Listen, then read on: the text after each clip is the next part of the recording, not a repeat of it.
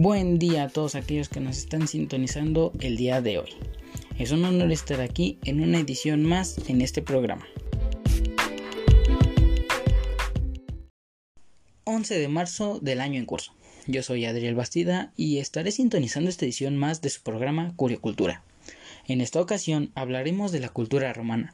Este episodio de nombre Mamá Loba estará lleno de curiosidades y características sobre la misma. ¿Y por qué se llama así el episodio de hoy? Bueno, pues para ello invito a que te quedes y averiguarlo junto a nosotros con el antropólogo Eduard Román, quien nos contará detalles y peculiaridades sobre la cultura. Buen día, Eduard. Es un placer estar contigo en esta edición del día de hoy. Buen día, Adriel. El placer es mío de poder acompañarte aquí. Bien, cuéntanos, ¿cómo surgió esta cultura? Bueno, con datos que se tienen, esta cultura tiene un origen que data desde 753 años antes de Cristo. Como lo ves, es una cultura que abarca más de 2000 años de antigüedad. Las historias que en ese entonces se contaban decían que esta cultura nació a raíz del abandono de dos niños de nombre Rómulo y Remo, quienes fueron criados por una loba.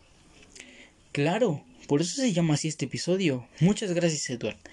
Es muy interesante el saber desde cuándo dio inicio esta gran cultura con muchos aportes y características que otorgó al mundo. Y hablando de aportes, cuéntanos, ¿Cuáles fueron los aportes más importantes de la cultura que hoy en día siguen estando presentes? La verdad es que nos dejaron grandes aportaciones. Entre ellas se encuentran el establecimiento de leyes, que en un principio no se contaban, pero a raíz de que avanzó el tiempo se fueron implementando. La lengua del latín, por otro lado, era su lengua en la cual se comunicaban las personas que posteriormente esta fue esparcida, fue implementada en más partes del mundo y por ende recibimos el nombre de Latinoamérica aquí en el continente americano de la parte sur y centro del mismo. Algunos vestigios arquitectónicos como lo podemos observar en el Coliseo romano, obras de arte, creación de acueductos y puentes que claro cada uno de nosotros hemos cruzado o pasado visto por alguno de ellos. Los números romanos que hoy en día se siguen utilizando e implementando en las matemáticas. Carreteras y autopistas donde actualmente se transportan o se trasladan nuestros medios en el cual las personas se logran mover. Periódicos y cloacas. Bien, como tenemos esta referencia, nos podemos dar cuenta de que todas estas ideas y sistemas ya se tenían desde una época anterior y que poco a poco se fue modernizando, pero sin en cambio la idea, el concepto y el propósito sigue siendo el mismo. Se ha modernizado, mejorado técnica, mejorado para un bienestar mejor, pero sigue siendo el mismo concepto. Y qué importante es esto, ¿no? el saber que desde épocas anteriores existen todos estos sistemas, todas estas aportaciones, todos estos recursos que hoy en día se siguen utilizando. Y aún más aquella arquitectura que, como lo mencionabas, del Coliseo, podemos seguir gozando de ella. Y para ello, ¿qué te parece si nos cuentas cómo eran tus casas, templos y construcciones? Para ello, seguiremos después de un corte comercial. Pero no te muevas, que en instantes volveremos con más información del tema en este tu programa Curio Cultura.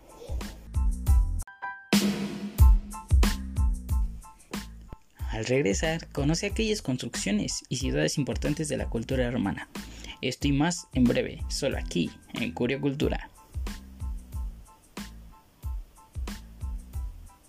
Si quieres revivir la transmisión, lo podrás encontrar en nuestro canal de YouTube, curiocultura.en vivo, donde podrás acceder a todas nuestras ediciones de tu estación de radio favorita. Si lo puedes soñar, lo puedes lograr.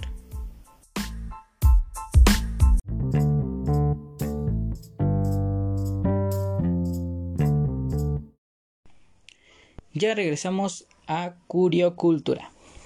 Bien, Eduard, nos decías los principales aportes de la cultura romana que vaya, que aún lo seguimos implementando y qué asombroso que desde esos entonces ya se contaban con ellos y lo mencionabas y lo recalcabas que sí se ha modernizado la idea pero sigue siendo el mismo concepto y el mismo propósito. Bien, ahora nos mencionas cómo eran sus construcciones, edificaciones de casas y templos, además, claro, de sus grandes ciudades y sus principales. Con mucho gusto, Adriel. Esta cultura realizaba grandes obras arquitectónicas.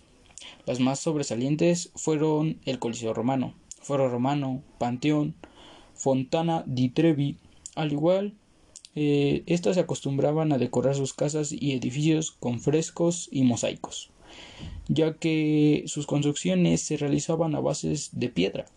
Por, por eso sus construcciones eh, llegaban a durar durante mucho tiempo.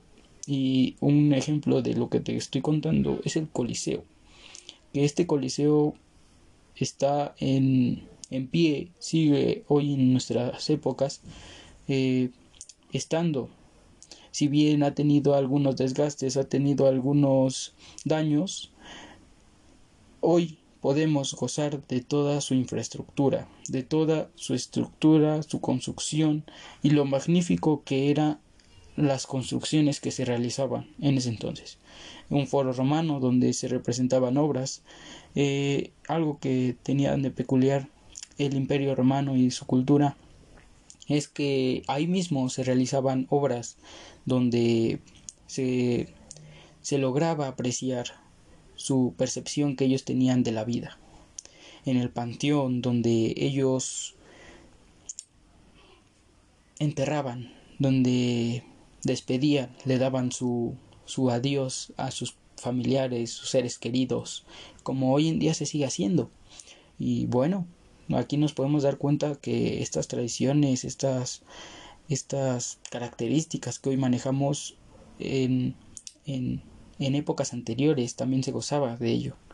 Y bueno, en torno a las ciudades más importantes de esta cultura eh, se encuentra la Aosta, la Ostia, Pompeya, Tarraco y Saguntum, donde aquí tenían un impacto económico muy importante.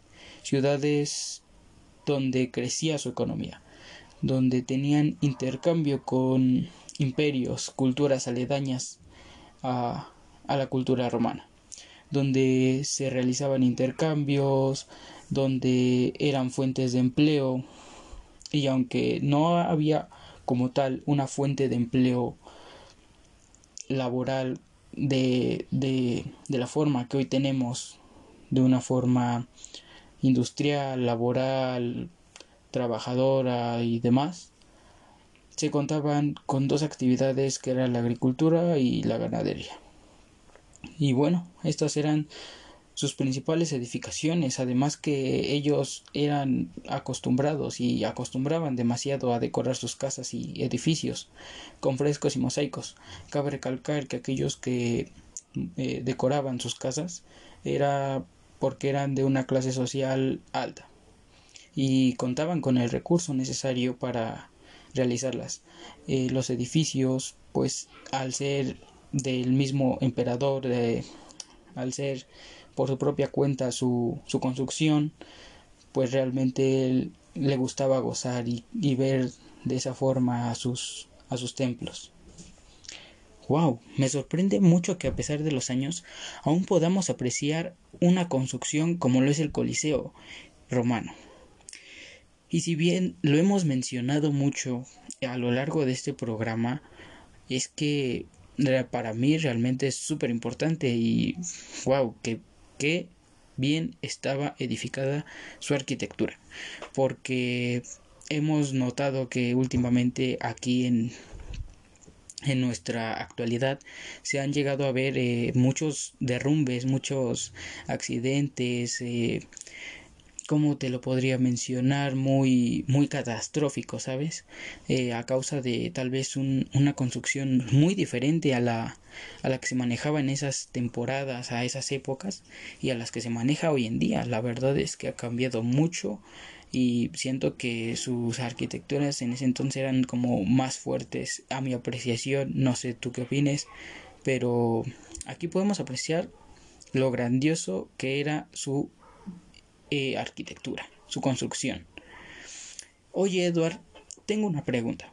¿Tendrás por ahí un dato que le agrade a nuestra audiencia? Por supuesto, esto les interesará. Pues bien, en esta cultura se acostumbraban a practicar deportes.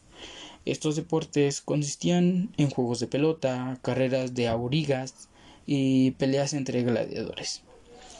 Estas peleas entre gladiadores se realizaban entre gladiadores contra gladiadores y gladiadores contra animales. Esta última actividad era la razón por la cual, además de los combates externos que tenían con otras culturas e imperios, la tasa de mortalidad era alta y su esperanza de vida estimada era de tan solo 30 años. Además, que estos consideraban al gladiador que ganaba como un hombre de buena suerte, por lo cual su población hacía lo posible para obtener por lo menos unas gotas de su sangre. En estas luchas, en estos combates, eh, se realizaban y eran presenciados por el emperador. Entonces cada gladiador trataba de mostrar lo mejor que tenía, tratar de sobresalir, tratar de demostrar quién era, defender su orgullo, defender al imperio romano. Y por ende dejaban su vida prácticamente en, la pelea. Y por ende es que esta tasa de mortalidad era tan alta que tan solo las personas por lo menos en hombres que en ese entonces eran los que peleaban además de algunas mujeres eh, en toda la en general la, la tasa de mortalidad era de tan solo 30 años Wow, vaya que he quedado muy asombrado con aquel dato. Bien, ahora, ¿qué te parece si nos cuentas cómo era su población, sus creencias, el idioma que hablaban, dónde se ubicaban, su organización política y social y su economía, claro? Realmente estoy muy emocionado e intrigado por conocer más sobre esto y nutrirme y, espero que nuestra audiencia también lo considere de esa forma y nutran su conocimiento, refuercen alguno, pero sobre todo aprender. Con gusto. Empecemos por su población. Esta estaba ubicada en la península itálica, al sur del continente europeo. Eh, esta ubicación también muchos la nombran o se le nombra la bota, la bota de, de, Europa, eh, por su forma de una bota. Esta cultura contaba con un aproximado de entre 46 a 128 millones de habitantes, ya que luego de su expansión, que fue de 5 millones de kilómetros cuadrados, la cultura creció demasiado y esto se debió a todo su poder que tenía. Y a esto me refiero al, al poder que tenía militarmente, que tenía su población, su ejército, para poder conquistar otros pueblos, ciudades aledañas y demás, otras, incluso a otras culturas. Por eso fue que creció tan rápido sus habitantes y también de, de igual manera su territorio. Esta cultura en ese entonces era temida, era respetada y nadie supongo que se le quería encontrar en, en, en esos momentos. Bueno, la cultura era conocida por sus alabanzas a sus dioses, es decir, era una cultura politeísta. ¿Y a qué me refiero con politeísta? Tenían varios dioses, eh, no como hoy en día que solo se alaba a un solo Dios, a un solo ser. En ese entonces se alababan a varias creencias. Tenían creencias divinas, pero no se establecían religiones como hoy en día. Alababan a dioses griegos, egipcios y frigios. Sus principales dioses recibían el nombre de Baco, Febo, Diana y Juno, los cuales eran muy, muy venerados en su población. Cada uno le correspondía a, un, a una divinidad. Entonces, por ello, se realizaban algunos rituales, algunas eh, ceremonias en honor a ellos. Bien, la lengua que se habla era el latín y el griego. No olvidemos que el latín provenía de la antigua Roma, y por ende ya se les comentaba que de ahí venía el nombre de Latinoamérica. Estos eran principalmente los idiomas que se realizaban al momento de hablar. El latín, por un lado, era un poco más común en el imperio, aunque el griego se quería establecer más por el imperio y no el latín. Ahora les comento. El latín era una lengua del cual no podían hablar toda la población, no por la dificultad del habla o no por la dificultad del aprendizaje, simplemente por la jerarquía que había en la sociedad. Eh, el latín se dividía en dos sectores. El latín de una manera formal, que eran aquellos que hablaban de, de altos mandos, hablando de, del emperador, hablando de caudillos, hablando de, de ejércitos de clase alta de, del imperio, y por otro lado es el latín de manera un poco informal, que eran comerciantes, parte de su población, eh, agricultores, eh, granjeros, todos ellos eh, no tenían el derecho, por así decirlo, de hablarlo. Entonces, por ende, se les obligaba más a hablar el idioma griego.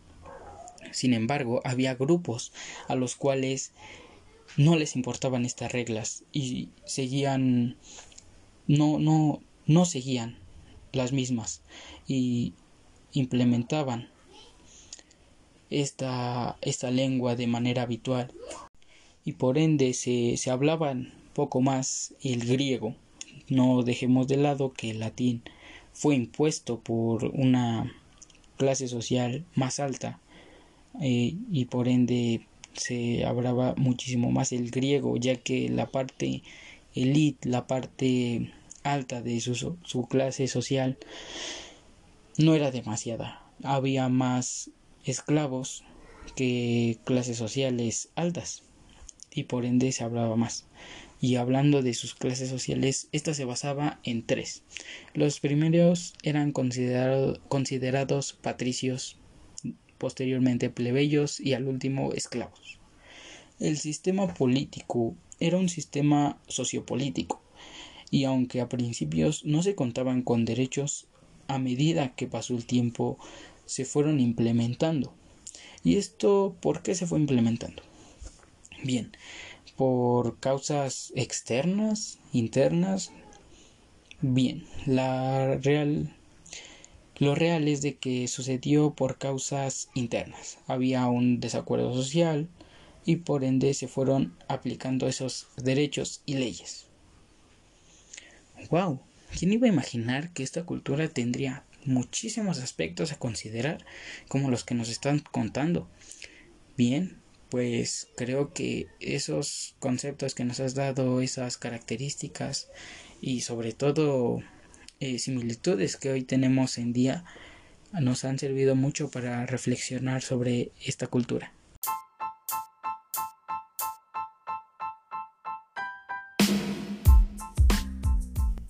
Regresamos con el desenlace de la cultura romana después de este corte comercial. No sin antes recordarte que estás aquí en Curio Cultura, donde nutres tu conocimiento.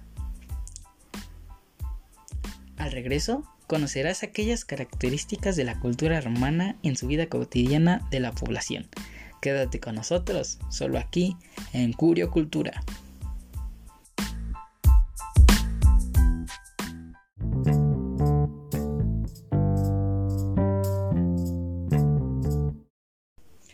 Ya regresamos para cerrar este maravilloso tema. Edward, cuéntame, ¿qué te ha parecido esta plática al momento? Muy bien, Adriel. Me parece que así nuestra audiencia podrá nutrirse de aspectos culturales de la antigua Roma. ¿Qué te parece si pasamos al último aspecto de esta cultura? Por supuesto. Bien, la vida cotidiana de los pobladores de esta región se dedicaba principalmente a la agricultura y ganadería, por lo cual los alimentos que se ingerían eran 100% naturales. Su gastronomía se basaba en el pan, huevo, queso, tanto de cabra y de oveja, aceitunas, verduras, frutas, sopas y, legumbres. Casi no se consumía la carne y se optaba a comerla era de pollo o de cerdo. El pescado solo se consumía en la costa y por otro lado el buey solo las personas que contaban con la solvencia económica. Para el otro ámbito ellos se vestían con una túnica y en ocasiones una túnica interior nombrada subúcula. Por último, te quiero compartir algunas características peculiares que practicaban las personas. Las mujeres y hombres se depilaban con ceras. Las mujeres hacían su maquillaje con base a excremento de cocodrilo. Las personas con deudas perdían sus derechos. Cuando el padre moría, el hijo mayor le cerraba los ojos y se despedía.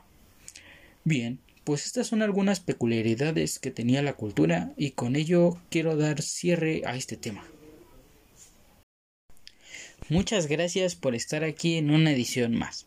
A ti Edward y a toda la audiencia que nos escuchó y sintonizó por esta ocasión, les doy las gracias por acompañarnos en este día.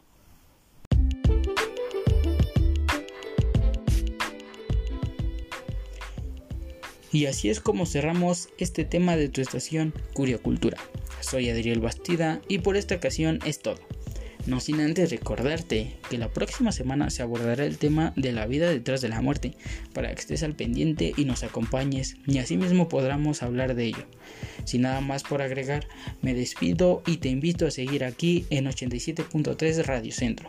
Hasta la próxima.